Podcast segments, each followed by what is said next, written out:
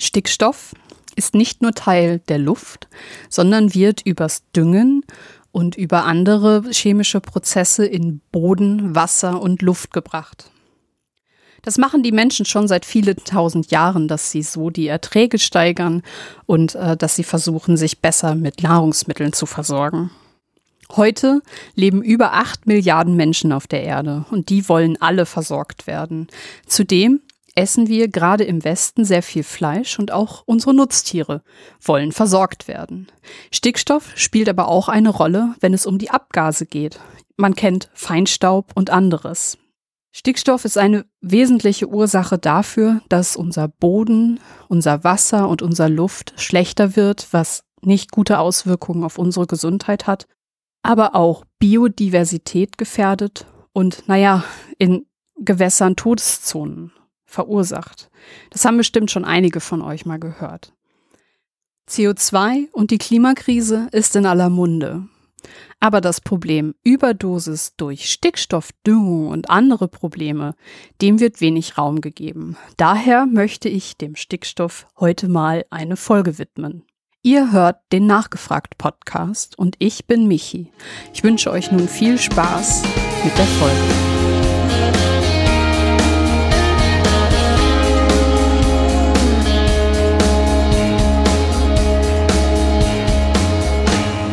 Dieser Folge geht es um Umweltschäden und Gefahren für die Gesundheit der Menschheit durch Stickstoff. Dazu begrüße ich ganz herzlich die Geoökologin Anne Präger. Herzlich willkommen in der Sendung. Hallo Michi. Ja, Anne, ich freue mich mega, dass du zugesagt hast für diesen Podcast, ähm, denn du bist ja nicht nur in der Wissenschaftsjournalismus tätig und kennst dich halt mit Umweltfragen total gut aus. Du bist auch Buchautorin und hast zum Thema Stickstoff vor kurzem ein Buch rausgebracht mit dem passenden mhm. Titel Globale Überdosis Stickstoff, die unterschätzte Gefahr für Umwelt und Gesundheit. Habe ich jetzt ähm, irgendwas vergessen zu nennen? Ähm, dein Portfolio ist ja sehr lang. äh, das äh, trifft es doch für den Moment schon mal ganz, ganz gut eigentlich. Du hast ja für dein Buch das Thema Stickstoff gewählt. Ähm, wie bist du darauf gekommen, äh, ja, als Wissenschaftsjournalistin dich mit diesem Thema zu beschäftigen, wo doch im Moment alle über den Klimawandel und CO2 reden? Also für mich war das Thema Stickstoff immer schon näher als das Thema Buchschreiben. Es gibt ja so Menschen, die in Interviews sagen, ah, ich wollte immer schon ein Buch schreiben und äh, jetzt habe ich das gemacht und ich finde es total toll. Und ich finde es auch total toll, dass ich ein Buch geschrieben habe, aber ich wollte immer was zum Thema Stickstoff machen. Und mir war eigentlich relativ egal, in welcher Form ich was über Stickstoffe erzähle. Ähm, und als ich dann ähm, vor ein paar Jahren einen ausführlichen ähm, Podcast zum Thema Stickstoff gemacht habe, habe ich gemerkt, okay, ich bin immer noch nicht mit diesem Thema fertig. Da ist noch mehr, was ich dazu eigentlich gerne erzählen würde. Und äh, bin so dazu gekommen, dass so ein Sachbuch eigentlich mal eine ganz spannende Sache wäre, das mal zu machen. Ähm, es ist so, dass mich Stickstoff schon sehr, sehr, sehr, sehr lange interessiert. Also eigentlich schon im Studium hat das angefangen ich wollte immer schon wissen, wie Natur funktioniert und Stoffkreisläufe haben mich immer schon fasziniert. Also wie äh, durchfließen Elemente die Welt, die Erde, die verschiedenen ähm, Bereiche der Natur, also die Meere, die Wälder, was passiert zwischen, im Austausch zwischen Luft und Wasser und, äh, und äh, den Ökosystemen und den Lebewesen. Und das hat mich immer schon gereizt. Das fand ich im Studium hochspannend. Und ähm, als Wissenschaftsjournalistin ähm, habe ich über die Jahre immer mal wieder so punktuell über irgendwelche Details zum Thema Stickstoff berichtet. Ähm, aber letztendlich habe ich dann erst äh, in so einem ausführlicheren Wissenschaftspodcast namens Quark Stories die Möglichkeit gehabt, äh, das Thema Stickstoff mal so zu erzählen, wie ich das eigentlich selbst spannend finde. Ähm, und mal so einen kleinen Rundumschlag zu machen. Und ähm, ja, habe mich total gefreut, als ich dann auch einen Verlag gefunden habe, der gesagt hat, ja, mach diesen Rundumschlag doch bitte auch mal in Buchform. Ist das denn schon Teil deines Studiums gewesen? Also macht man diese Erdsystemkreisläufe im Geoökologiestudium auch oder wie äh, bist du da so privat drauf gekommen? Nee, das ist was, was im Studium schon ähm, Bestandteil war. Also ähm, ich erinnere mich sehr gut, dass es mal so eine, ja, so ein klitzekleines Buch, wie wir es vielleicht eine Broschüre nennen, gab im Grundstudium in Systemen denken lernen. Und ähm, das äh, fand ich damals hochgradig spannend. Also Systeme, in diesem Fall Ökosysteme. Ähm, da hat sich natürlich äh, in der Zeit seit über 20 Jahren auch schon wieder ganz viel verändert, aber ähm, dieses Denken, wie man, wie man auf Natur guckt ähm, und auf Ökosysteme, äh, das, äh, das war was, was keine Privatsache war, sondern das konnte man im Studium mitnehmen, wenn, wenn einen das interessiert hat. Was sind denn eigentlich Ökosysteme und welche Rolle spielt da jetzt sowas wie der Stickstoff? Also ähm, können wir da vielleicht mal kurz die Grundlagen ein kleines bisschen legen? Okay. Ah, oh Gott, ich fühle mich gerade so ein bisschen wie in der Prüfung. Also Ökosysteme. Ähm, ich helfe mir da immer, wenn ich das äh, einfach ausdrücken will. Ein Ökosystem ist sowas wie ein Lebensraum, also eine Gemeinschaft von Lebewesen, die zusammen äh, an einem Ort miteinander verbunden leben und äh, wo es dann eben Stoffflüsse vom einen Lebewesen zum anderen gibt, ähm, sei es, weil die Lebewesen sich untereinander fressen, in lebendigem Zustand oder im abgestorbenen Zustand oder weil diese Lebewesen einander ähm, in Freundschaft verbunden sind und sich gegenseitig ähm, zum Beispiel Nährstoffe zuliefern, wie das zum Beispiel Mykorrhiza-Pelze mit Bäumen zum Teil tun, um, umgekehrt oder Parasiten, die auf Bäumen wohnen, wie Musteln oder so, die dann den Bäumen Nährstoffe abziehen und die alle zusammen ähm, machen dann ein Ökosystem aus. Ähm, und wenn man halt schauen will, wie wirkt sich zum Beispiel Verschmutzung auf die Natur aus, dann ähm, macht es oft Sinn, das innerhalb eines Ökosystems zu betrachten. Also zum Beispiel zu gucken, keine Ahnung, wenn es nicht genug regnet und in einem Bach ist nicht mehr genug Wasser, dann guckt man ja nicht nur auf den Bach, sondern man guckt auf das gesamte Gebiet, wo der Regen fällt, der üblicherweise in den Bach hinein fließt, sei es ähm, ähm, übers Grundwasser oder sei es, äh, weil es sozusagen oberirdisch in den Bach rein fließt. Also es macht dann Sinn, das ganze Tal zu betrachten, ähm, wo der Bach äh, durchfließt. So, also das ist so dieses in Lebensräumen denken und gucken, was passiert eigentlich, wenn man irgendwas verändert äh, mit diesem System. Dafür gibt es schon mal eine Eins. Nee, du musst dich aber nicht wie in der Prüfung fühlen. Ähm, ich hoffe, ähm, es wird ein äh, Gespräch, ähm, ja, ne, also ein nettes Gespräch. Dennoch ähm, ist es natürlich so, dass wenn man ähm, das Wort Stickstoff hört, hat man irgendwie immer schon so eine Ahnung, was es ist. Und man weiß ja hier Luft, ne, hoher Anteil. Aber ähm, wie das so richtig mit Naturschäden und auch ähm, sowas wie den Stickstoffkreislauf, das finde ich nicht so intuitiv. Und mhm. ähm, deswegen würde ich gerne, dass wir da zumindest noch mal kurz drauf eingehen. Ähm, über CO2 haben mittlerweile viele, viele Menschen da draußen gehört. Ähm, aber Stickstoff und ähm, seine Folgen für die Umwelt, das ist noch ein bisschen so ein grauer Schleier. Das ist ja auch der Grund, warum wir beide heute miteinander sprechen, um dafür zu sensibilisieren. Und ähm, ja, wie würdest du denn ähm, Stickstoff in so ein Ökosystem ähm, bewerten? Also jetzt natürlich meine ich. Also wenn, wenn man jetzt gar nichts machen würde, an welchen Stellen kommt Stickstoff vor? Ich habe gerade schon die Luft genannt. Äh, vielleicht ähm, mhm. hast du da noch andere äh, Beispiele im Boden oder in den Pflanzen, wie die mit Stickstoff interagieren. Ja, ähm, bevor wir das machen, lass uns eine Unterscheidung treffen.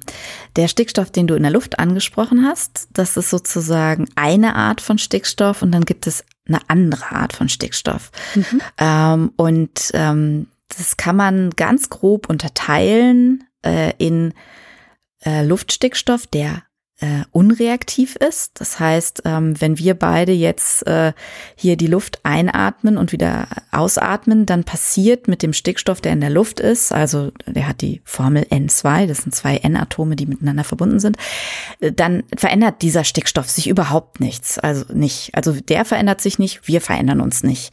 Ähm, deswegen spricht man davon unreaktiv.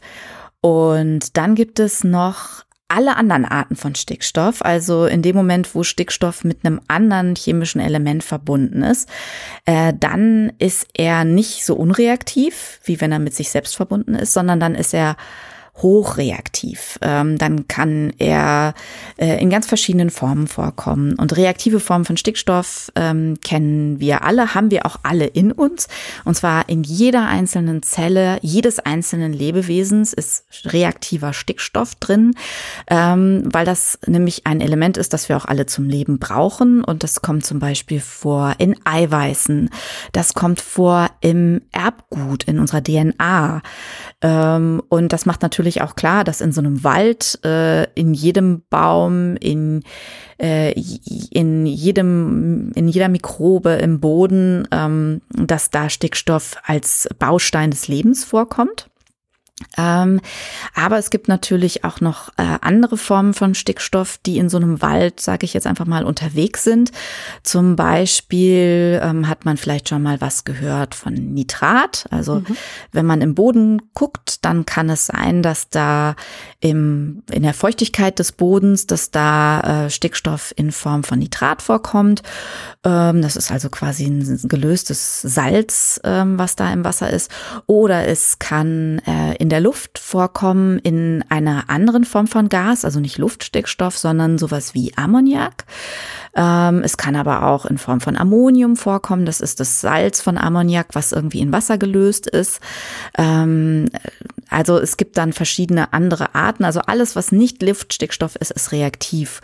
Und in all diesen anderen Formen, also Aminosäuren, Proteine, ähm, Stickoxide können in der Luft auch vorkommen, sind auch Formen von reaktivem Stickstoff. Äh, kennt man vielleicht so am spontan, als erstes denkt man da vielleicht an Auspuffe von äh, Dieselautos, aber äh, entstehen natürlich auch bei industriellen Verbrennungsprozessen zum Beispiel und auch nicht nur da. Ähm, das sind alles Formen von reaktivem Stickstoff. Und ähm, wenn mein Buch heißt Globale Überdosis, dann geht's ehrlich gesagt nicht um Luftstickstoff, ähm, weil der unreaktiv ist und äh, im Zweifelsfall keine Probleme macht, sondern es geht äh, um eine Überdosis von reaktivem Stickstoff. Also all diesen Formen von Stickstoff, die äh, chemisch gesehen eben reaktiv sind. Das heißt, sie können mit anderen ähm, Verbindungen ähm, reagieren, wenn sie da zusammentreffen. Und sie sind eben reaktiv, heißt auch biologisch weiterverwertbar. Also reaktiver Stickstoff ist sowas ähm, wie eine, wie ein biologisches Kleingeld, wie eine Währung. Ähm, und die ganze Zeit sind in Ökosystemen, wie zum Beispiel in einem Wald, ist diese Währung Stickstoff, reaktiver Stickstoff im Umlauf. So, mhm.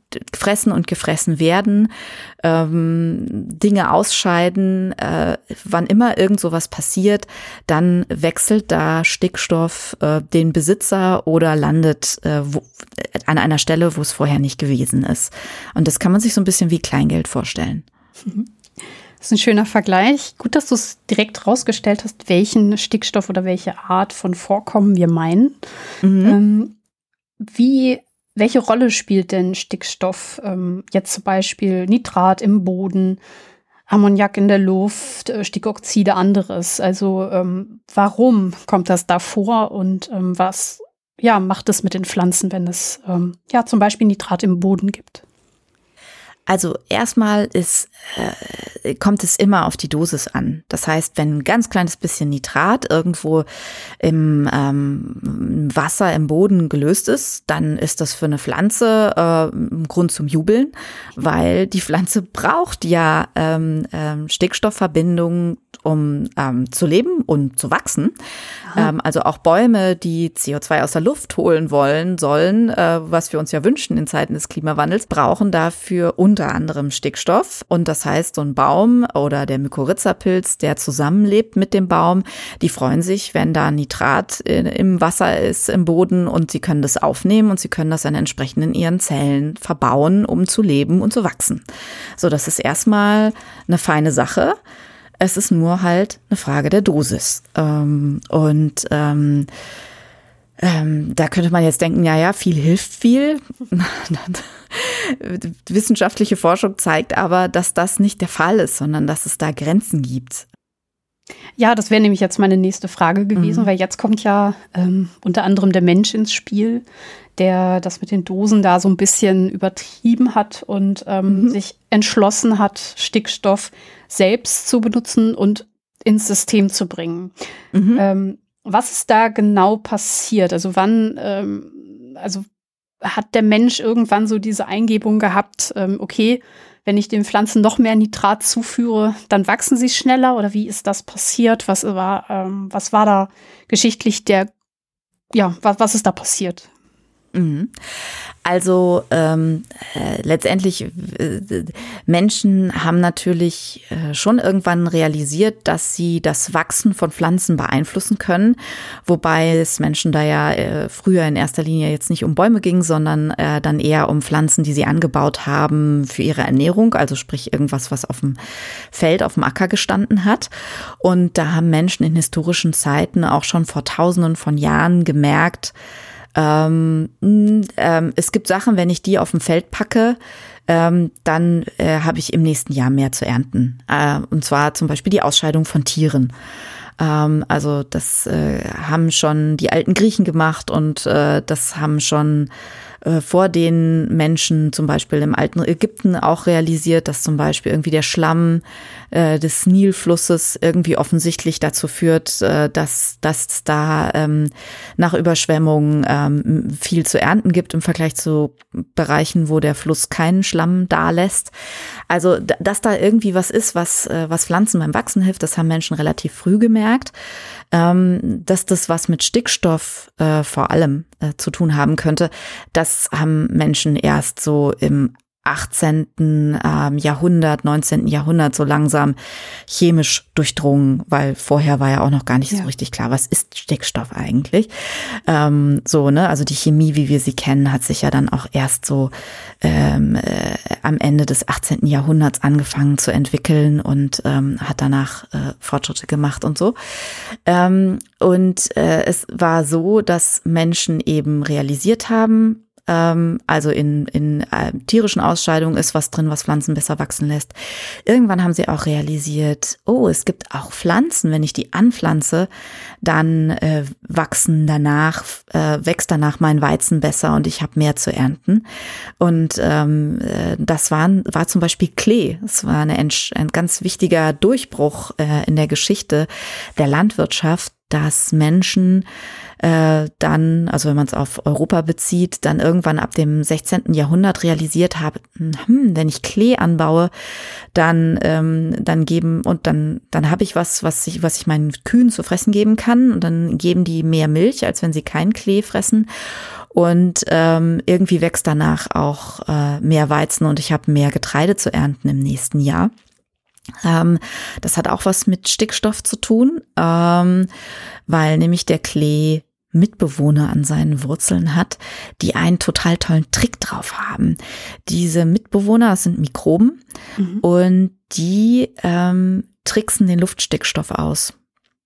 Die ah. äh, können nämlich nicht nur mit dem Stickstoff Kleingeld was anfangen, das wir brauchen, also den reaktiven Stickstoff, sondern die haben den Trick drauf, diesen unreaktiven Luftstickstoff, mit dem eigentlich keiner was anfangen kann, den können die nutzen. Ähm, das ist eine ziemlich energieaufwendige Sache.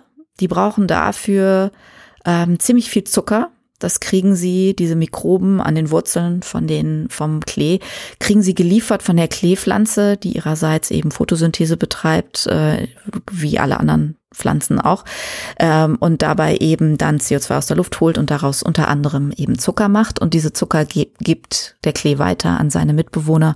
Und die Mitbewohner äh, nutzen diesen Zucker, um den Kraftakt zu vollbringen, die zwei N-Atome des Luftstickstoffs auseinanderzureißen das ist nämlich total energieaufwendig.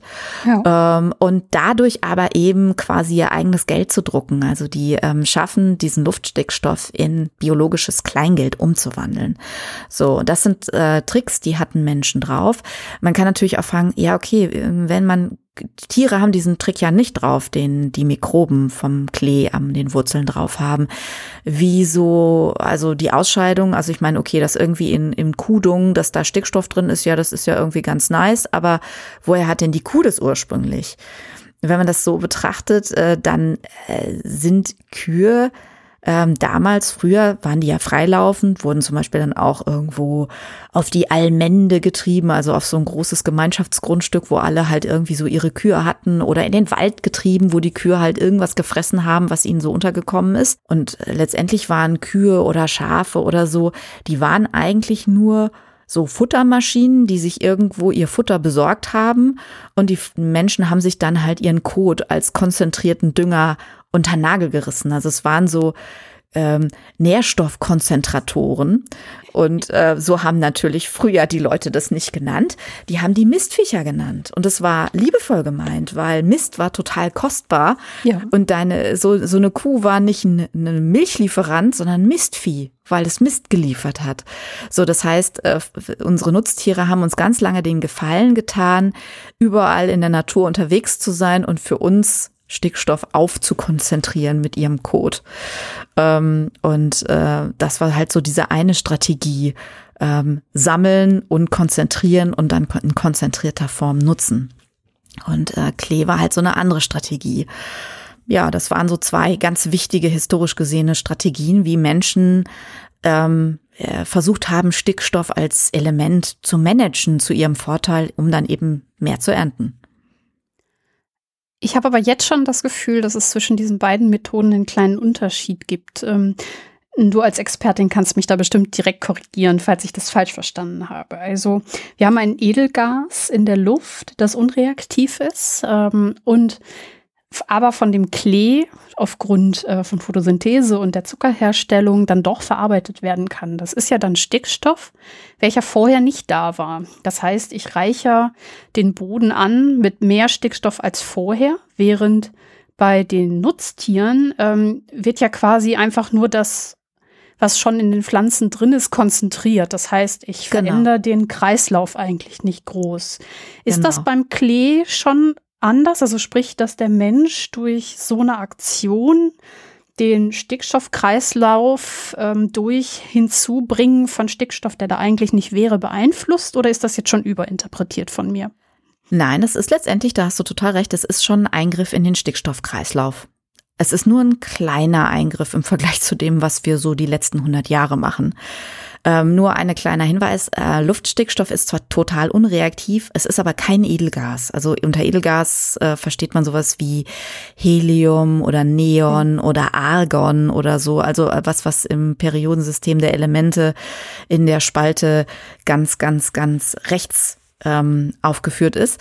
Ähm, Luftstickstoff ist zwar auch sehr, sehr unreaktiv, ähm, wie eben Edelgase, die edel sind, weil sie halt sich zu fein sind mit irgendjemand anderem. Sie brauchen niemand anderen, sie sind sich selbst genug. Luftstickstoff ist sich selbst auch genug, aber nicht in Form von N, sondern immer nur in Form von N2. Ah, also das heißt, äh, Luftstickstoff ist auch unreaktiv, aber es ist kein Edelgas. Ansonsten hast du aber total recht, das ist schon ein Eingriff des Menschen äh, in den Stickstoffkreislauf, also ein kleiner mikrochirurgischer Eingriff. So man ähm, man baut bevorzugt Pflanzen an, ähm, die eben in Symbiose mit jemandem leben, der da ähm, Geld drucken kann, Kleingeld drucken kann, Stickstoff Kleingeld drucken kann. Genau, ja. Ab wann wurde es dann, ist es also quasi aus dem Ruder gelaufen? Was ist ähm, also wenn du sagst Überdosis Stickstoff, reden wir ja nicht nur über diese Mikroeingriffe, sondern da ist es ja eskaliert. Ähm, was, kann man ja, so sagen, ja. Kann man, kann man so sagen. sagen ne? Ja. So, ich meine, du hast jetzt viel über die Landwirtschaft gesprochen und da ist ja wahrscheinlich dann auch entsprechend so dieses, okay, wir wollen viel, viel mehr Menschen ernähren. Dazu brauchen wir immer mehr Pflanzen, immer mehr Ertrag. Und ähm, ja. was haben die Menschen gemacht, um quasi dieses Problem zu lösen und ähm, ja, da dementsprechend dann die Natur beeinflusst? Ja, das Wichtigste, was passiert ist, ähm, kann man äh, mit einem Jahr äh, in Zusammenhang bringen, nämlich mit dem Jahr 1909. Da ist was sehr Entscheidendes passiert. Aber vorher würde ich gerne eine Sache noch sagen, die die Menschheit zwischendurch noch gemacht hat, mhm. die ich persönlich auch ziemlich krass finde. Also letztendlich haben Menschen, ähm, die äh, ziemlich viele Schiffe und hatten und ähm, äh, ziemlich wohlhabend waren, nämlich, nämlich angefangen, sich Stickstoff aus anderen Gegenden der Welt zu holen. Ähm, und zwar hatten wir halt im 19. Jahrhundert schon die Herausforderung, wie man Menschen äh, zum Beispiel in Europa satt kriegt. Und ähm, äh, da ist dann irgendwann der Blick Richtung Südamerika gefa gefallen. Und ähm, ähm, es haben Menschen festgestellt, aha, in Südamerika gibt es halt äh, zum einen Guano, also Seevogelkot, der total nährstoffreich ist, unter anderem eben sehr reich an Stickstoff. Und äh, da wurde dann Seevogelkot wirklich um die halbe Welt geschifft, also von Peru bis nach Deutschland bis nach Großbritannien, ähm, um eben als Dünger auf Feldern zu dienen. Es war so der heiße Scheiß, das weiße Gold. Ähm, und das mag natürlich aus heutiger Sicht, erscheint uns das vielleicht völlig abstrus. Ja, man, man verschifft da Seevogelkot per Segelschiff um die halbe Welt, nur um es als Dünger zu nutzen, ist doch total bekloppt. Irgendwie im ersten Moment. Ähm, und das ging dann auch noch weiter, nachdem der Seevogelkot dann weitestgehend abgebaut war. Also auch da hat, also man hat auch schon im 19. Jahrhundert äh, Raubbau an der Natur getrieben an der Stelle. Mhm hat man festgestellt, ah, es gibt aber in, in der südamerikanischen Küstenwüste, in der Atacama, da gibt es auch so Ablagerungen, so Salzablagerungen, ähm, die total stickstoffreich sind. Und diese Ablagerungen wurden dann in Form von sogenanntem Chile-Salpeter, also es sind Nitratsalze, ah. ähm, dann ähm, nach Europa geschifft. Dafür wurden auch die größten Segelschiffe der Welt gebaut. Also wenn du jemals schon mal diesen Shanty, äh, ich kann keinen Platt, aber ich hab mal einen Hamburger Fairmaster sehen. Also ich habe mal einen Hamburger Viermaster gesehen, To My Hody. Also dieses Lied, äh, da geht es, da geht es im, im äh, im Refrain ähm, äh, geht es da irgendwie um um äh, äh, um die um Kalifornien und den Gold Rush äh, in Kalifornien, aber eigentlich wurden diese vier Master jetzt nicht gebaut, um irgendwelche Menschen zum Gold Rush nach Kalifornien zu bringen, sondern diese vier Master oder auch teilweise sogar fünf Master wurden gebaut, um Chile Salpeter nach Europa zu bringen, mhm. weil das damals auch eine Machtsubstanz war. Es war nicht nur Dünger, sondern es diese Nitratsalze waren auch der Rohstoff für Sprengstoff und Munition. Ja. Okay. Das heißt, wer, mhm. wer Chile-Salpeter hatte, ähm, hatte, hatte eben auch äh, hatte eine Machtsubstanz, mit der man Krieg führen konnte. Und das erscheint uns aus heutiger Sicht ja schon ein mordsmäßiger Aufwand. Und wir haben uns aber dann eben im Jahr, ab dem Jahr 1909 noch was viel, viel Aufwendigeres einfallen lassen und noch einen viel, viel heftigeren Eingriff in den Stickstoffkreislauf des, der gesamten Erde, weil wir nämlich quasi gelernt haben, den Trick, den die Mikroben an den Wurzeln vom Klee haben, den haben wir oh. geschafft nachzumachen. Ähm, wir haben das aber nicht mit Hilfe von Zucker geschafft, sondern ähm, mit Hilfe von Kohle beziehungsweise Erdgas, also mit fossilen Brennstoffen. Ähm, und zwar gab es einen deutschen Chemiker, der mit Hilfe von einem Verfahren mit sehr hohem Druck und sehr hohen Temperaturen es eben auch geschafft hat, äh, den Luftstickstoff anzuzapfen und daraus ähm, biologisches Kleingeld zu machen. Also diesen, diese N2, diese beiden Stickstoffatome im Luftstickstoff, die eigentlich unzertrennlich sind und mit niemand anderem was zu tun haben wollen, die auseinanderzureißen. Und das mit Hilfe von fossiler Energie. Und der Mensch, der das geschafft hat, äh, hieß Fritz Haber, deutscher Chemiker.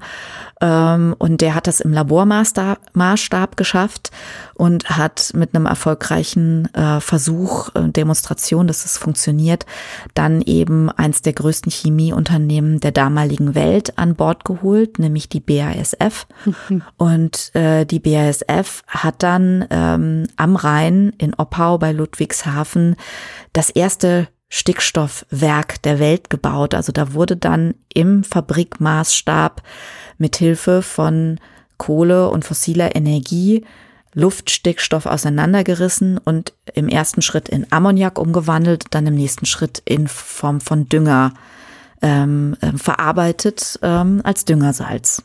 Das ganze, äh, das Werk äh, ist an den Start gegangen im Jahr 1913, ähm, was auch äh, historisch nicht ganz unwichtig ist. Also das war ursprünglich eigentlich nur gedacht als, ähm, ähm, äh, als Fabrik für Dünger. Aber wir wissen, was 1914 passiert ist. Der Erste Weltkrieg brach aus und das äh, Deutsche Reich hatte da ziemlich schnell ein Problem, weil der Nachschub von Chile Salpeter war abgeschnitten über die Weltmeere. Ähm, das heißt, das Deutsche Reich und die Verbündeten brauchten Stickstoff in biologisch verwertbarer Form, in reaktiver Form. Einerseits natürlich, um weiterhin Sachen zu ernten, also als Dünger, aber eben auch als Rohstoff für die Sprengstoffherstellung, für die Munitionsherstellung. Und diese Fabrik in, in Oppau und äh, entsprechende Absprachen, die es dann gegeben hat zwischen der deutschen Chemieindustrie und äh, dem der Heeresleitung, die haben dann dazu geführt, dass der Erste Weltkrieg nach äh, Ansicht von Experten Jahre länger gedauert hat, als er gedauert hätte, wenn das Deutsche Reich einfach nur auf Chile-Salpeter angewiesen gewesen wäre. Oh. Also dem Deutschen Reich wäre viel früher ähm, äh, das Schießpulver ausgegangen, in Anführungsstrichen. Ähm, also der Sprengstoff und die Munition ausgegangen. Und sehr wahrscheinlich wäre der Krieg Jahre früher zu Ende gewesen, wenn es diese Chemieindustrie und diese, äh, diesen Nachschubweg über die Chemieindustrie nicht gegeben hätte. Und das war so der Einstieg dafür, dass wir Menschen in großem Stil angefangen haben, den Stickstoffkreislauf umzubauen. Weil dann nach dem Ersten Weltkrieg nach und nach ganz viele Länder angefangen haben, solche Stickstoffwerke zu bauen und mit Hilfe von hohem Druck und hohen Temperaturen Luftstickstoff in Ammoniak umzuwandeln und dann eben daraus irgendwelche Formen von, von Düngermitteln zu machen. Und ähm, ja, das führt dazu, dass die Menschheit inzwischen ähm, mehr reaktiven Stickstoff jedes Jahr neu in Umlauf bringt, als sämtliche natürlichen Prozesse zusammen. Natürliche Prozesse, das sind eben zum Beispiel diese Mikroben an den Wurzeln vom Klee. Und Klee ist auch nicht die einzige Pflanze, die diese Mitbewohner hat. Also es sind, ähm, wenn man sich ein bisschen auskennt, alle Leguminosen, also Hülsenfrüchtler, also alle Bohnen, alle Linsen, alle Erbsen, aber auch sowas wie ähm, bestimmte Baumarten, ähm, Akazien oder so, haben solche Mitbewohner an den Wurzeln, die diesen Trick drauf haben. Ähm, und ähm, natürliche Prozesse, wie mehr von diesem biologischen Stickstoff Kleingeld in Umlauf kommt, sind zum Beispiel auch Gewitter. Also bei Blitzen kann in Folge auch ähm, aus Luftstickstoff reaktiver Stickstoff werden. Ja. Aber all diese natürlichen Prozesse ähm, äh, zusammen werden inzwischen von den menschlichen, von den menschlichen Druckaktivitäten, könnte man vielleicht sagen, in den Schatten gestellt. Das heißt, wir haben da die biologischen Geldflüsse in Sachen Stickstoff völlig umgekrempelt, dadurch, dass wir mithilfe von fossiler Energie unser eigenes Stickstoffgeld drucken seit über 100 Jahren.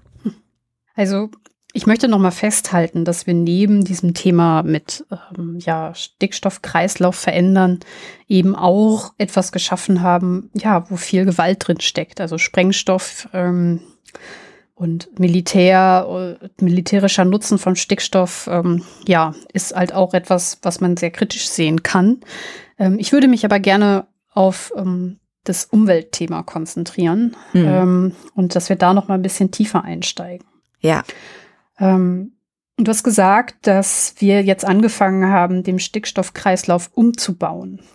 Mhm. Was bedeutet umbauen? Ähm, auf mich wirkt es jetzt so, als würden wir halt quasi einfach immer mehr reinpumpen und den Boden überlasten.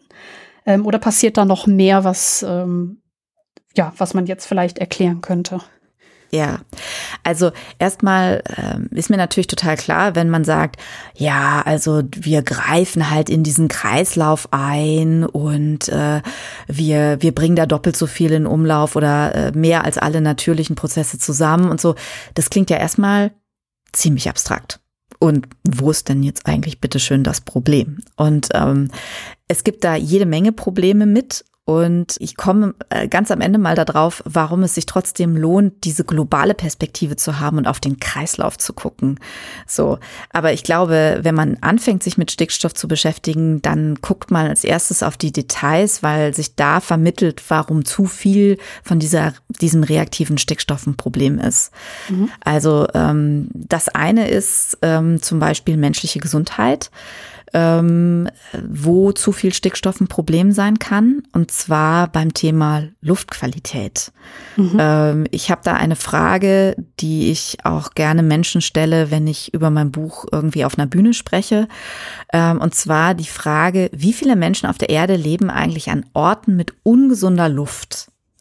Äh, ich meine, okay, du hast ins Buch reingeguckt, du weißt die Antwort schon, aber ähm, das, was ich sonst äh, da gerne auch mal zur Auswahl stelle, äh, für die Menschen, die vielleicht diesen Podcast gerade hören, also ne, leben 55 Prozent der Menschen auf der Erde an Orten mit ungesunder Luft oder sind es eher 82 Prozent oder sind es 99 Prozent? Ähm, und die Antwort auf diese Frage lautet, laut der Weltgesundheitsorganisation, also das habe ich mir nicht ausgedacht, diese Zahlen, 99 Prozent der Menschen leben an Orten auf der Erde mit ungesunder Luft am Wohnort, also draußen. Und ähm, ein entscheidender Punkt, äh, der dazu beiträgt, dass die Luft verschmutzt ist und ungesund ist, sind Stickstoffverbindungen. Und zwar zum einen Stickoxide, ähm, die einfach für Menschen ungesund sind und äh, unter anderem eben zu dazu führen können, dass Herz-Kreislauf-Probleme zunehmen, dass Menschen eben auch in Summe dann am Ende Lebensjahre verlieren und früher sterben. Und der andere Punkt, neben Stickoxiden ist, dass äh, das, was wir so freisetzen an Stickstoffverbindung, eben zum Beispiel durch Straßenverkehr, aber auch durch Verbrennung von Holz oder Kohle oder was auch immer wir tun, um zu heizen in unseren Städten oder eben auch durch Industrie, da kommen nicht nur Stickoxide in die Luft, sondern auch ähm, eben Ammoniak, hatte ich vorhin schon mal so ein bisschen erwähnt, und andere Arten von Verbindungen. Und diese Stickoxide und Ammoniak oder auch ähm, also alles ähm, Verbindungen mit die reaktiven Stickstoff enthalten oder eben auch andere Salze, die verbinden sich zu Feinstaub. Das heißt, ah. wenn wir Feinstaub sagen, dann denken wir halt irgendwie so, ja, wir denken vielleicht noch so an Ruß oder so, ist auch nicht gut. Ähm, aber da steckt halt auch immer oft in großen Anteilen steckt im Feinstaub auch reaktiver Stickstoff drin. Das heißt, oder wenn ich sage Ozon, dann denkst du vielleicht, ja, okay, Ozon ist irgendwie, ähm, irgendwie ungesund, aber auch Stickstoffverbindungen führen dazu, also sowas wie Stickoxide und so weiter, führen über luftchemische Veränderungen dazu, dass in Bodennähe mehr Ozon in im, im, in der Luft ist. Das heißt also, wir verändern durch unsere menschlichen Aktivitäten die Zusammensetzung der Luft und das Ganze führt eben dazu, dass die Luft ein ungesunder Cocktail wird. Und da sind, ist unser Umgang mit Stickoxiden oder mit ähm, reaktiven Stickstoffverbindungen ist da ein ganz wichtiger Faktor, wo zu viel Stickstoff ungesund ist für uns Menschen. Und äh, das Problem ist aber, dass diese ungesunde Luft dass die nicht nur für uns ungesund ist, sondern ähm, dieser Feinstaub, der endet ja auch irgendwo. Der endet ja nicht nur in unseren Lungen oder in unseren Körpern noch tiefer, weil er teilweise so fein ist, dass er dann noch ins Blut reinkommt oder so, sondern ähm, diese, dieser Feinstaub und diese Stickoxide und das Ammoniak, was zum Beispiel aus Stellen ausdünstet, das landet über Wind und Regen in Form von Staub oder eben im Regen gelöst dann als als Feuchtigkeit landet zum Beispiel auch wieder in dem Wald, von dem wir vorhin gesprochen haben. Das heißt, da rieselt von oben über die Luft Stickstoff in so einen Wald. Und was passiert dann? Im ersten Moment denkt man, ah ja, super, kriegen die Pflanzen vor Ort immerhin, schwacher Trost, die kriegen Dünger, ist doch super, dann wachsen die besser. Die, die Dosis aber, macht das Gift, ne? genau, aber die Dosis macht das Gift. Ähm, äh, da, damit gibt's dann allerdings, äh, wenn man sich das anguckt, über, also ne, das Problem besteht ja permanent, also die ganze Zeit. Ähm, und es besteht auch schon seit vielen Jahrzehnten. Und das ist eben Teil des Problems. Ähm, natürlich wachsen Bäume, wenn die Bedingungen richtig sind, ähm, anfangs besser, wenn sie mehr Stickstoff äh, kriegen über die Luft. Ähm, aber diese Stickstoffverbindungen, die da dann über den Regen und so weiter in den, in, in den Wald kommen und dann auch in den Boden kommen, die versauern den Boden zum Teil. Das führt dazu, dass dann im Boden sowas wie Calcium und Magnesium ähm, was nicht nur wir brauchen, äh, damit wir groß und stark werden, sondern eben auch Bäume, ähm, dass die ausgewaschen werden, nach unten weg sind, äh, weg, wegsickern und äh, dann haben die, dann fehlt den Bäumen irgendwann das Calcium und das Magnesium und dann können sie auch mit dem zusätzlichen Stickstoff, der da noch von oben reinkommt, nicht mehr anfangen, weil ihnen halt an anderer Stelle das Magnesium fehlt und das, das Calcium. So oder irgendwelche Basen, wie man dazu sagen könnte. Ähm, und das Problem ist, wenn dauerhaft zu viel Stickstoff von oben auf so einen Wald kommt, dann wachsen Bäume irgendwann nicht mehr besser, sondern die Mykorrhiza-Pilze, mit denen die Bäume zum Beispiel zusammenleben, da hat man festgestellt, dass die bei zu viel Stickstoff äh, weniger werden. Man hat festgestellt, dass äh, Pflanzen, ähm, Bäume wie zum Beispiel Buchen oder Fichten oder so, dass die anfangen in so stickstoffreichen Böden, also die überdüngt sind aus der Luft, dass die flacher wurzeln. Und jetzt können wir uns vorstellen, was passiert, wenn ähm, es sehr stürmisch ist. Äh, und ne, Stürme können ja bedingt durch den Klimawandel an manchen Orten auch heftiger werden. Oder wenn es sehr trocken ist, wie zum Beispiel in den letzten Sommern oft in Europa und in Deutschland. Ähm, und äh, ein Baum wurzelt viel flacher, als er das vielleicht unter normalen Umständen getan hätte. Das heißt, er hat auch viel weniger Volumen, wo er sich noch Wasser rausholen kann. Das heißt, Bäume werden durch zu viel Stickstoff aus der Luft, werden die dürreanfälliger und ähm, ähm, sturmanfälliger äh, und zum Teil dann eben auch anfälliger für, Schadsto für Schädlinge, weil ähm, ne, Fichten, damit die, damit die gegen Borkenkäfer resistent sind, brauchen genügend Wasser, damit sie auch genügend Harz produzieren können, um sich gegen irgendwelche Schädlinge zu wehren. Ähm, so, wenn die anfangen, an ihnen rumzuknabbern. Das heißt, so permanent überdüngte Wälder sind viel, viel anfälliger, auch im Klimawandel, auf Umweltschäden. Das ist zum Beispiel ein Problem von zu viel Stickstoff. Und äh, wir reden ja auch ähm, an vielen Stellen nicht nur über die Klimakrise, sondern auch über die Biodiversitätskrise. Also mhm. ähm, äh, viele Arten ähm, äh, werden, werden immer weniger, die Artenvielfalt geht zurück. Und auch da gibt es einen direkten Bezug zum Stickstoff. Und zwar ist es so, dass ähm, natürlicherweise in der Evolution ja ähm, die meisten Lebewesen in, in einem Lebensraum, in einem Ökosystem äh, wohnen, leben, in der Stickstoff Mangelware war. Weil diesen Trick mit dem, ich druck mir mein eigenes Stickstoffgeld, den können ja nicht viele. Das heißt, die meisten äh, Organismen müssen sich total viel einfallen lassen, um an Stickstoff dranzukommen. Das heißt, ähm, evolutiv haben die dann zum Beispiel, hat es sich für sie als vorteilhaft erwiesen, wenn sie sehr genügsam mit Stickstoff umgehen. Das bedeutet, wenn ich zum Beispiel eine Pflanze bin, die auf einem Hochmoor wächst, das ist ein Ort, wo, es kaum Nährstoffe gibt, wo das wenige, was an Nährstoffen reinkommt, höchstens dann eben mal so über Staub oder über Regen von oben kommt. Und da lohnt es sich total, wenn man total genügsam ist. Und ähm, da muss man nicht schnell wachsen. Hauptsache, man ist gut da drin, den Stickstoff, den man zu fassen kriegt, zu verwerten. Ne, da kann man dann auch ganz kreativ werden und sagen, hm, ähm, wie komme ich denn mal an Stickstoff dran? Hm, ich könnte ich könnte ja anfangen, Fleisch zu fressen. Ich könnte ja Insekten fressen. Also ne, in Hoch Hochmooren gibt es zum Beispiel Fleisch, fleischfressende Pflanzen, also sowas mhm. wie den Sonnentau, der Insekten anlockt. Und äh, warum macht der Sonnentau das? Ja, weil Insekten halt Stickstoff enthalten. Das ist eine super Proteinquelle ähm, und das nutzt der Sonnentau für sich. Wenn jetzt aber in so einen Wald oder auf so ein Hochmoor die ganze Zeit von oben aus unseren Auspuffen, aus unseren Schornsteinen und aus unseren äh, Viehställen jede Menge Stickstoffverbindungen reinrieseln, dann äh, ist die Freude kurz, es gibt's Kurzfreude. Oh, Stickstoff, ich brauche gar keine Insekten mehr zu fangen. Ich kann ja, ich kann einfach den Stickstoff nehmen, der da gerade in Form von Nitrat äh, an meinen Wurzeln entlang äh, äh, fleucht. Da freuen sich, da freut sich vielleicht auch, da freut sich auch der Sonnentau kurz. Dazu gibt's auch in der Tat Forschung. Aber das Dumme ist, andere Pflanzen freuen sich mehr. Also zum Beispiel ähm, sowas wie Brennnesseln oder sowas wie Brombeeren. Die können nämlich ähm, Stickstoff, äh, der dann auf einmal in großen Mengen verfügbar ist, viel schneller in Wachstum umsetzen als Hungerkünstler. Und wenn man sich zum Beispiel die Liste der bedrohten Pflanzenarten, die rote Liste anguckt in Deutschland, dann ist es so, dass jede dritte Pflanzenart gefährdet ist, was ich schon eine krasse Zahl an sich finde. Ja, oh ja. jede dritte Pflanzenart.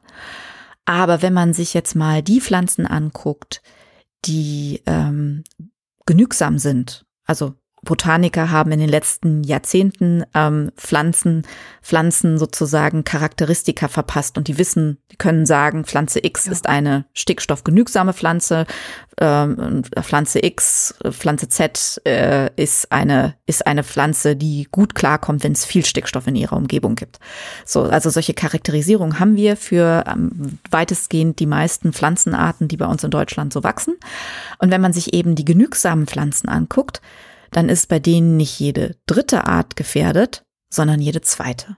Also die Hälfte aller Hungerkünstler Pflanzenarten, die wir in Deutschland haben, ist gefährdet äh, Richtung Aussterben.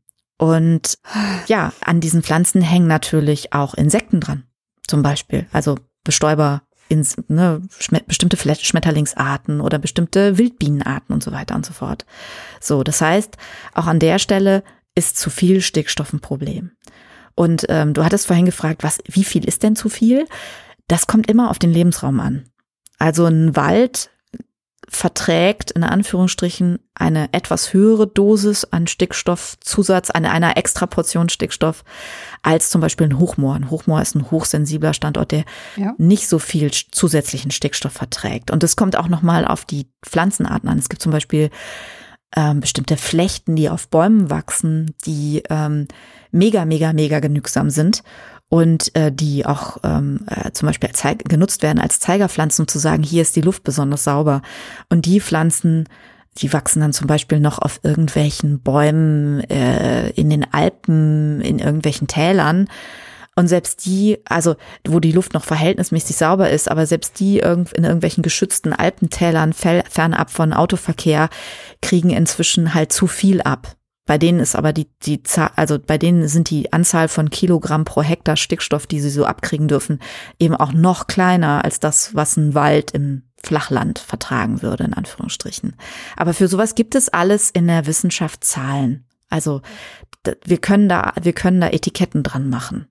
Zumindest, ne, also die kann man natürlich immer noch beliebig verbessern, diese Etiketten, aber es gibt sie. Ich glaube, da ist dieser Aspekt, den du ganz am Anfang schon gesagt hast, dass wir immer Systeme haben.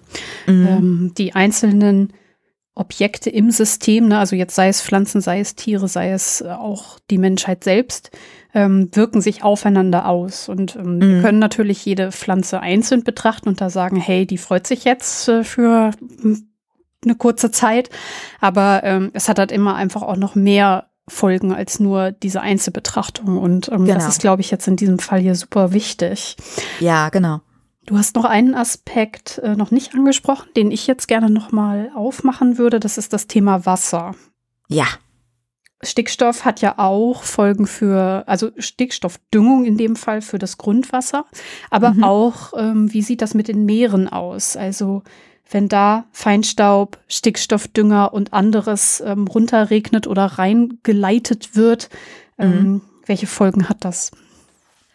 Also ähm, lass uns sozusagen mal am Feld ähm, anfangen oder auch beim Wald. Also inzwischen äh, geben selbst Wälder ähm, so viel Nitrat Richtung Grundwasser ab, äh, dass, äh, dass dadurch äh, die Nitratwerte im Grundwasser steigen.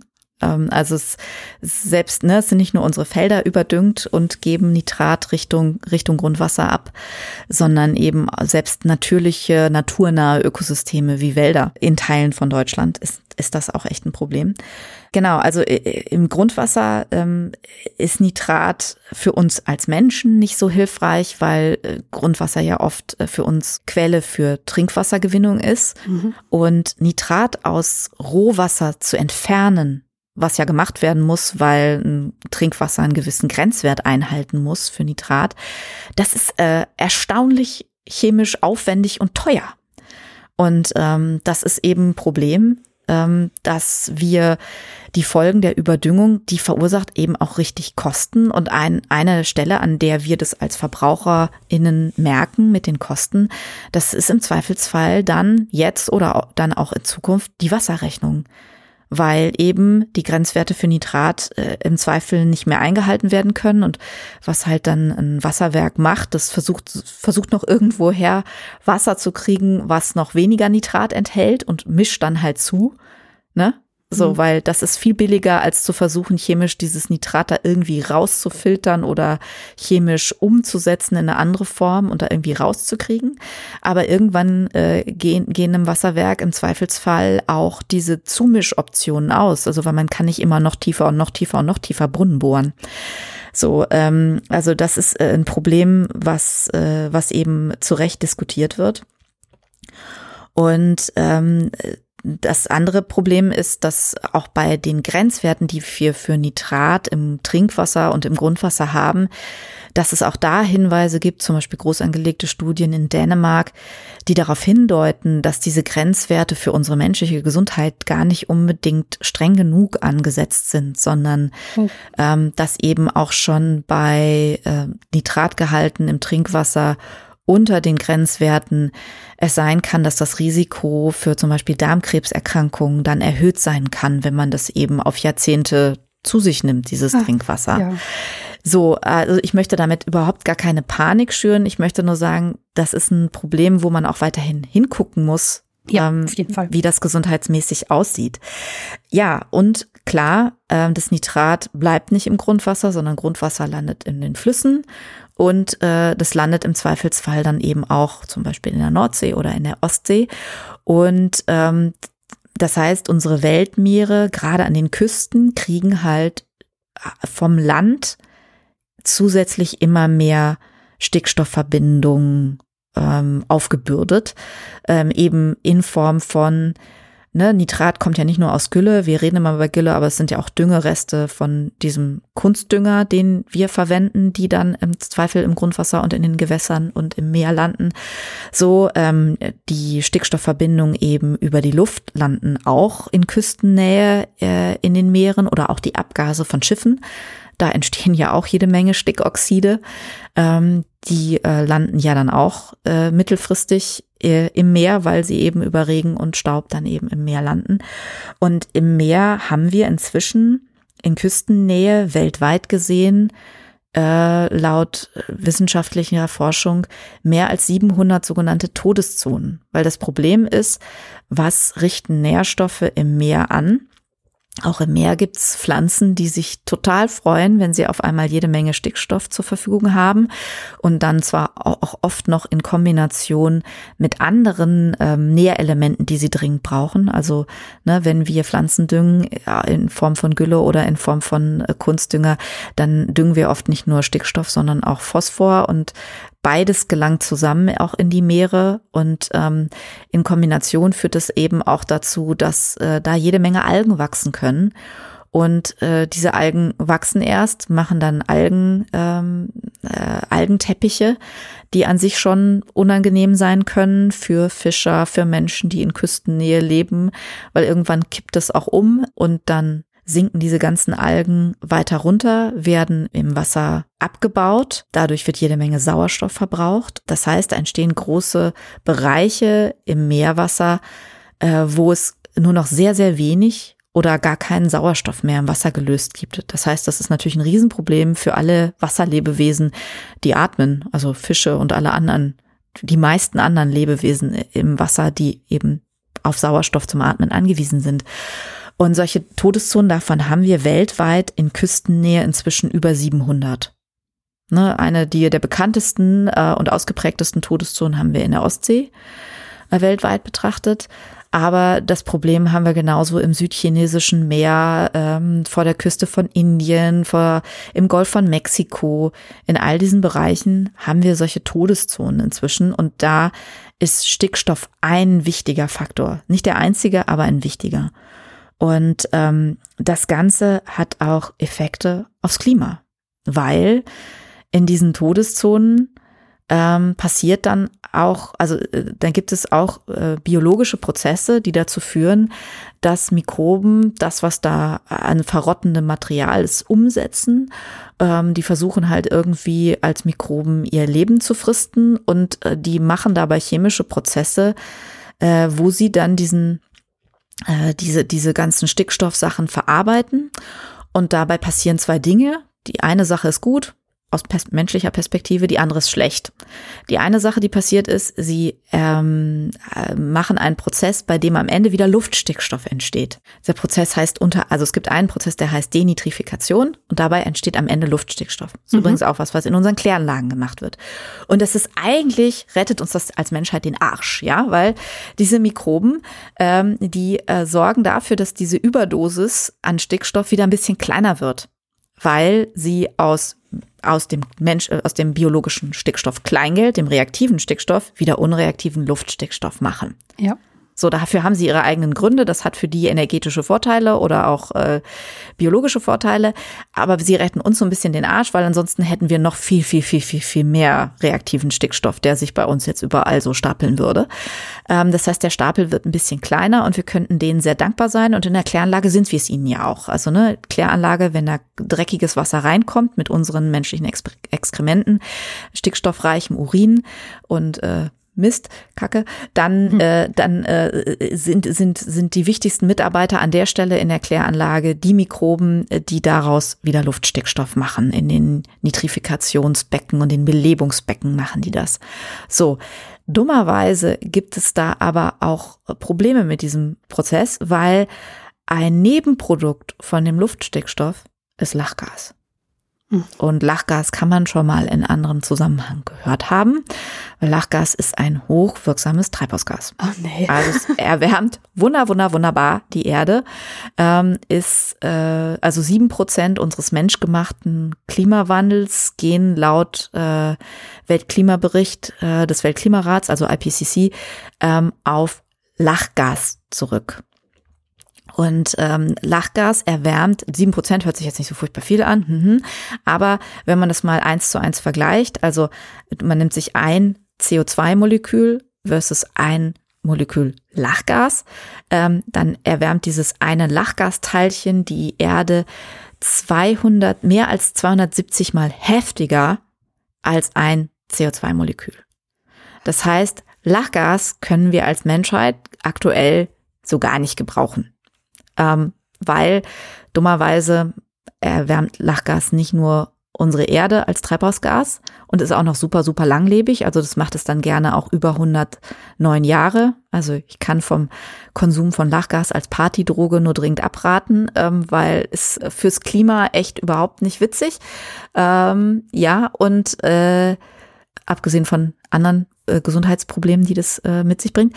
Ähm, und ähm, das Problem im Lachgas ist aber auch, dass das dann irgendwann natürlich auch weit oben in der Atmosphäre landet und da zersetzt Lachgas ähm, die uns schützende Ozonschicht.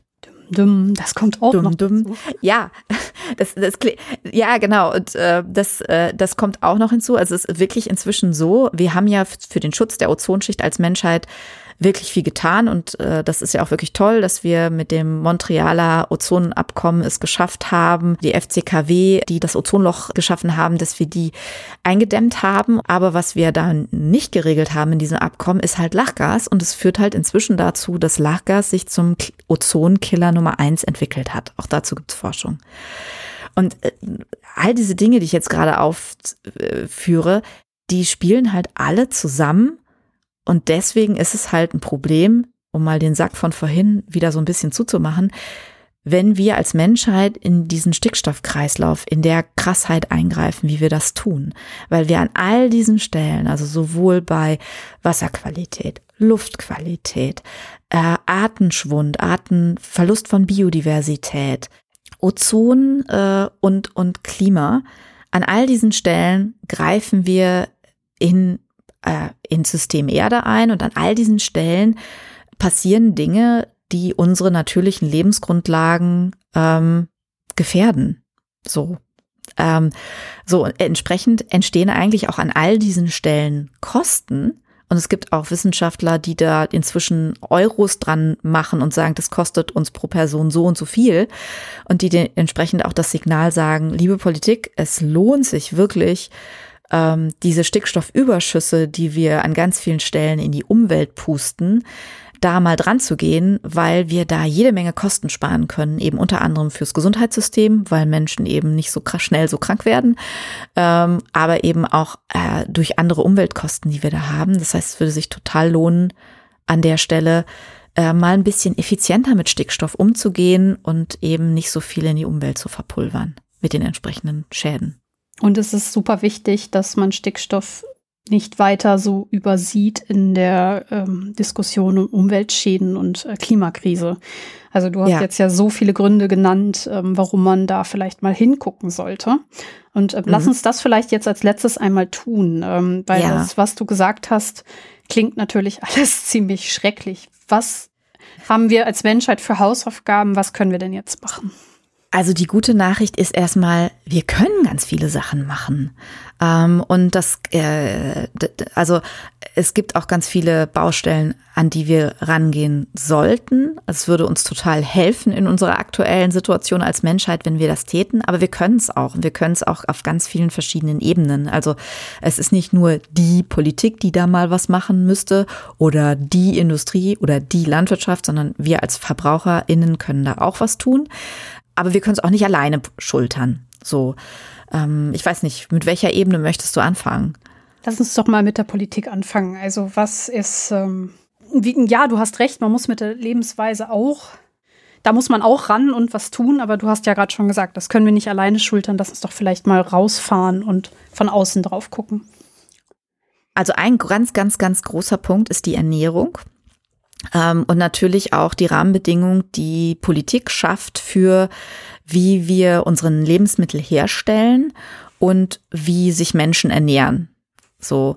Ähm, und äh, das eine, was ich auch eine sehr äh, erhellende Grafik finde, wenn man so in einem Bild mal sich vergegenwärtigen will, was wir uns als Menschheit, also wie wir, wie wir eigentlich so eingegriffen haben in, in, in System Erde, ist, ähm, wenn man, wenn das okay ist, wenn wir uns mal eine Waage vorstellen, auf der man alle Säugetierarten der Erde packt. Mhm. Ist das okay? Klar. Kann man das machen? Natürlich. Also ähm, stellen wir uns vor, also wir packen alle Blauwale, alle Elefanten, alle Giraffen, alle Walrösser, ähm, alle Kühe, alle Schafe, alle Menschen, ähm, alle Mäuse, alle Erdmännchen packen wir alle auf eine Waage. Und dann gucken wir mal, ähm, da kommen jede Menge Kilos zusammen, jede Menge Tonnen. Und dann gucken wir mal, wie viel Prozent von der Masse, die da auf dieser Waage steht, gehört noch zu wilden Säugetieren. Ich weiß nicht, hast du die Zahl im Kopf oder äh, habe ich dich, also magst du schätzen? Oder? ich habe die Zahl nicht mehr im Kopf. Ähm, okay. Deswegen, ich würde mal behaupten, es ist sehr gering. Also es sind sehr wenige, die noch wild leben. Ähm, ich sage jetzt einfach mal 15 Prozent.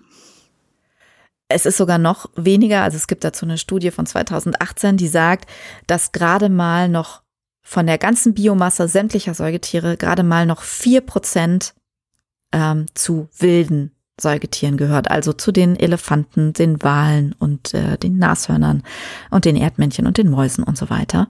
Ähm, und das kommt natürlich zum einen daher, weil wir die ziemlich mm, dezimiert haben, weil wir sie jagen so, schon klar. Aber es kommt eben auch daher, ähm, dass wir, dass wir jede Menge Tiere halten. Nämlich, ne, wenn man sich von den 100, also 4 Prozent sind wild, 60 Prozent sind unsere Nutztiere, 36 Prozent sind wir Menschen. Aber dass 60 Prozent der Biomasse sämtlicher Säugetiere inzwischen Kühe, Schafe und Co. sind, äh, das ist wirklich eine krasse Zahl. Und diese, dieses, diese gigantische Herde an Nutztieren, die wir da geschaffen haben, die können wir ja nur deswegen futtern, füttern, futtern und füttern, füttern und dann futtern, ähm, weil wir es, weil wir diesen Trick geschafft haben, dass wir mit Hilfe von jeder Menge fossiler Energie den Luftstickstoff anzapfen, als Dünger nutzen, um Futterpflanzen anzubauen oder eben ähm, Soja anzubauen, was auch diesen Trick vom Klee hat und dafür dann aber dummerweise äh, Regenwälder abholzen, ähm, um dann diese ganzen Nutztiere zu füttern.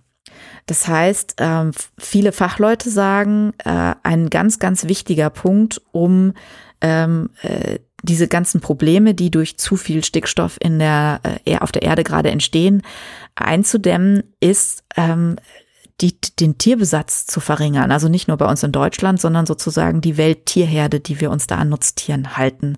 Das ist ein ganz wichtiger Hebel, wo die, wo die Politik sich natürlich äh, ganz viele Maßnahmen einfallen lassen kann, um die Bedingungen zu schaffen, dass es für Landwirte attraktiver wird, mehr auf pflanzliche Ernährung, also pflanzliche Lebensmittel zu setzen, als auf tierische. Ähm, und ist natürlich auch ein ganz wichtiger Punkt für uns als Verbraucher, ähm, die, wo wir sofort jetzt anfangen können zu sagen, okay, wenn man noch Fleisch oder tierische Produkte isst, zu sagen, ich reduziere das jetzt mal. Ähm, so, das ist ein wichtiger Punkt. Und ein anderer wichtiger Punkt ist, also es gibt da seit einigen Jahren so eine Initiative von Stickstofffachleuten, die haben als Motto ausgegeben, Half Nitrogen Waste by 2030. Also lasst uns nur noch halb so viel ähm, Stickstoff als Schadstoff in die Umwelt pusten, wie wir das äh, in der Vergangenheit getan haben.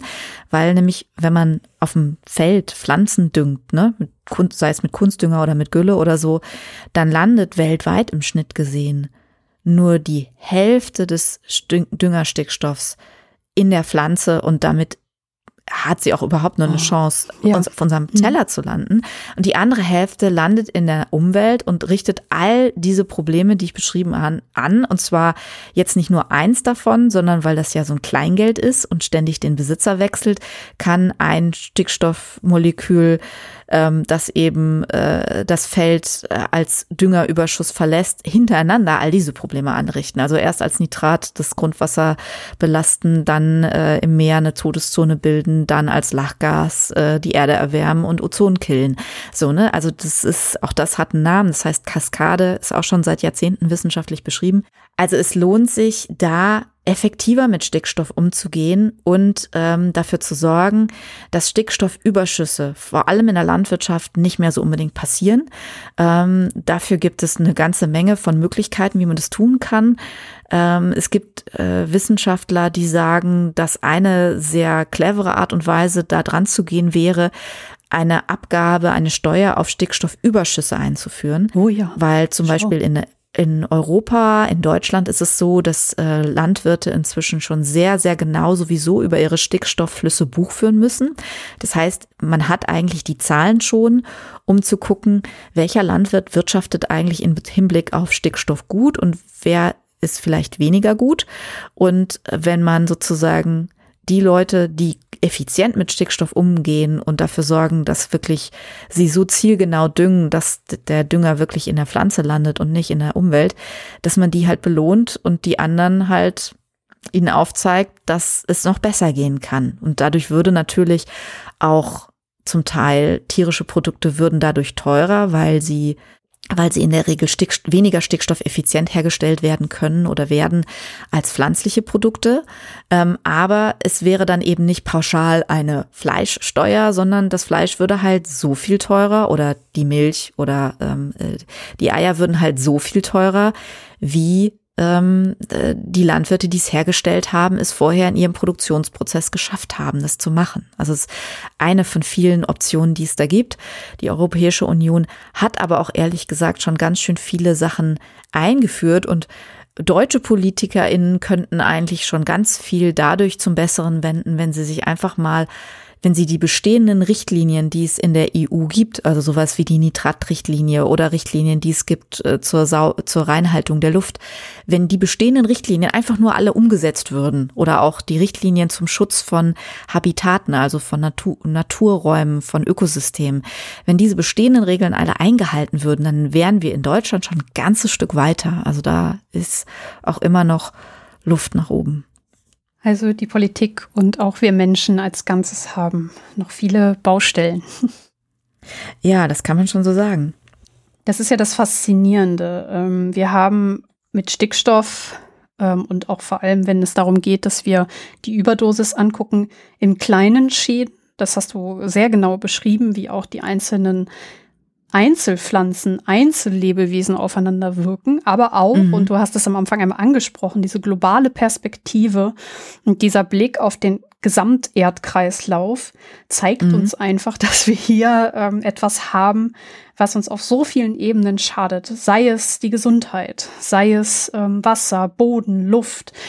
Die Biodiversität geht zurück wir haben etwas, was uns sehr viel Geld kosten würde. Und deswegen ist es einfach überhaupt nicht gut, dass das in der Diskussion untergeht, dass ähm, Länder wie Deutschland die Richtlinien nicht umsetzen oder nur nicht ja, ausreichend. Nicht genau. ausreichend, genau. Ja. Ich äh, wusste jetzt ja. nicht, wie ich das gnädig äh, formulieren sollte.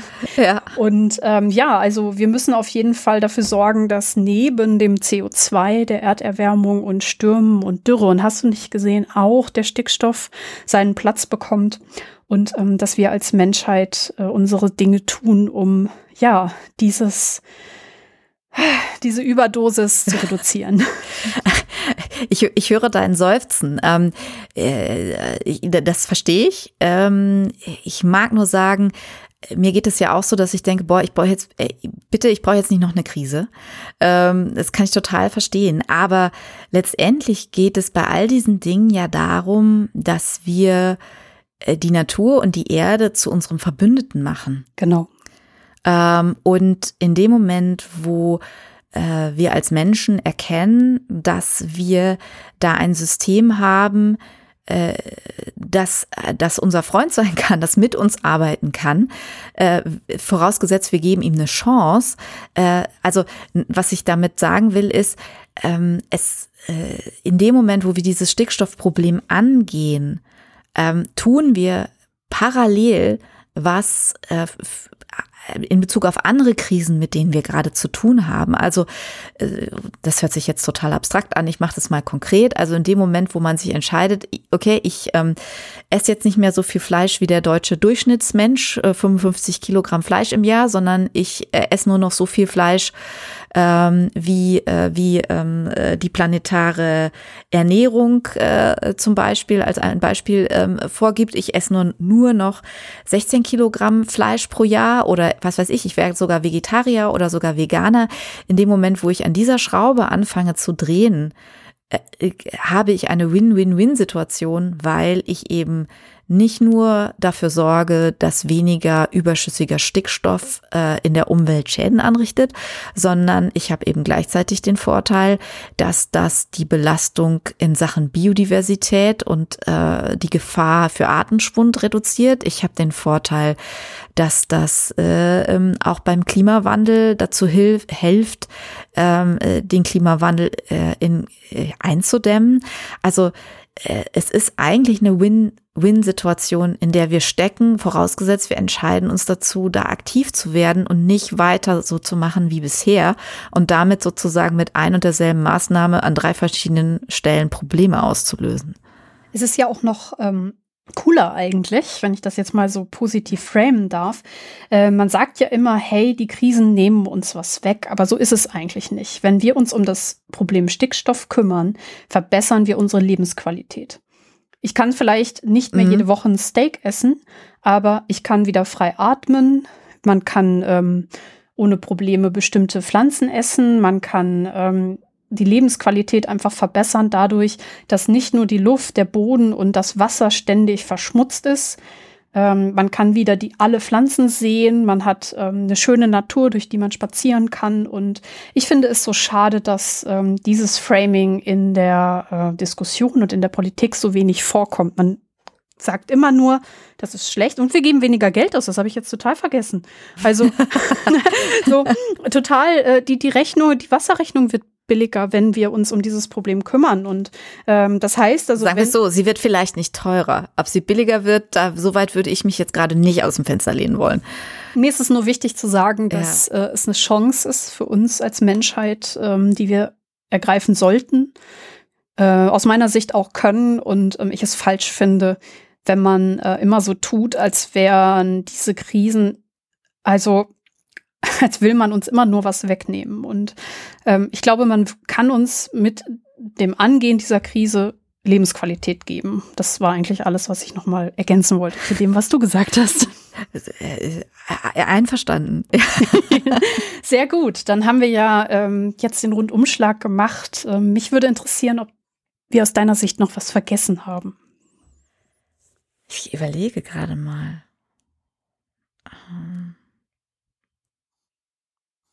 Mir ist bewusst, dass das Thema sehr komplex ist und ähm, ich glaube, dass wir es jetzt ja auch nur anreißen konnten, aber ähm, für die erste Sensibilisierung, ähm, dass es da ein Problem gibt und wie man es vielleicht angehen kann, ähm, denke ich, haben wir erstmal schon mal viele Themen abgearbeitet, oder? Ja, das würde ich schon sagen. Auf jeden Fall ich weiß nicht, mein Umgang damit ist letztendlich auch, dass ich denke, je mehr wir als Menschheit über solche Zusammenhänge wissen, ähm, oder auch als einzelne Menschen, ähm, desto, desto mehr Möglichkeiten hat man auch. Also ich finde, für mich ist äh, mehr Wissen auch immer so ein bisschen eine Hilfe gegen dieses Gefühl von Ohnmacht, was sich ja, ja vielleicht manchmal einstellt äh, im Angesicht von den Herausforderungen, an denen, vor denen wir so als Menschheit stehen. Und ähm, mich fasziniert dieses Wissen auch und äh, über diese Faszination ähm, äh, gehe ich dann eben auch dahin, mir diese Sachen anzugucken, mir die auch weiter zu erschließen und damit eben seit dem Studium nicht aufzuhören oder seit auch meiner Arbeit ähm, als Wissenschaftlerin zwischendurch mal, bevor ich in den Journalismus gewechselt bin. Also diese Faszination hilft mir letztendlich auch zu sehen, da sind nicht nur Probleme, sondern da sind auch Lösungen. Und äh, das versuche ich eben im Buch auch zu erzählen. Also da gibt es auch durchaus Stellen, an denen man schmunzeln kann, würde ich jetzt mal so sagen. Würdest du es auch sagen? Klar, ich finde das sehr schön zusammengefasst und ähm, gut, dass du es nochmal betonst. Ähm, das bringt mich aber zu der Empfehlung, ähm, wenn man noch tiefer einsteigen möchte, da wir ja jetzt wirklich dieses Thema nur ähm, oberflächlich anschneiden konnten und ähm, Wer da noch mal tiefer einsteigen möchte, dem empfehle ich dein Buch. Globale Danke. Überdosis, Stickstoff, die unterschätzte Gefahr für Umwelt und Gesundheit. Und ähm, ich habe es äh, gelesen und fand es sehr, sehr gut. Und ähm, das ist eben auch das, was mir so gefallen hat. Ähm, du beschreibst diese ganzen negativen Folgen sehr klar und realistisch, was ich sehr, sehr wichtig finde. Aber du gibst immer auch diese Perspektive. Und ähm, dadurch hat man nicht das Gefühl, so mh, mm, ohnmächtig da rauszugehen. Also, falls euch das interessiert, ähm, ich packe den Link in die Show Notes. Genau, und da gibt's auch noch äh, ganz viele weitere Lösungsansätze, ähm, für die wir jetzt quasi zeitlich nicht unbedingt den Platz gehabt haben. Also es gibt da ganz viele Lösungen, auch noch welche, über die wir noch nicht gesprochen haben. Das klingt doch gut. Dann würde ich sagen, machen wir den Sack an der Stelle zu. Ich äh, bedanke mich nochmal bei dir. Es hat mir sehr viel Freude gemacht. Das Gespräch war sehr interessant und ich habe viel gelernt. Denn ich muss sagen, bei mir war dieses Thema Stickstoff, abgesehen von den Sachen, die man immer schon mal so gehört hat mit äh, Dünger und äh, Überdüngung des Bodens und so, ähm, bisher auch nicht so richtig auf dem Schirm. Und dein Buch und äh, jetzt auch das Gespräch ähm, hat das ein bisschen ins äh, richtige Licht gerückt und ähm, ich bin sehr froh, dass wir die Sendung heute machen konnten. Und äh, liebe Hörerinnen, wenn ihr noch Fragen habt, die über die Sendung hinausgehen oder Anmerkungen, Meinungen, Dinge, die ihr da lassen wollt, die ihr nochmal loswerden wollt, dann könnt ihr das gerne tun, indem ihr unter die Sendung einen Kommentar da lasst und ähm, ja, euch ein bisschen in der Diskussion beteiligt. Sollte euch die Sendung insgesamt gefallen haben, ja, würde ich mich natürlich wie immer über ein Like oder ein Follow bei Spotify oder allen anderen Portalen, die mich führen, sehr freuen. Das wäre super cool von euch. Ja, dann bleibt mir nur noch zu sagen, danke fürs Zuhören. Tschüss.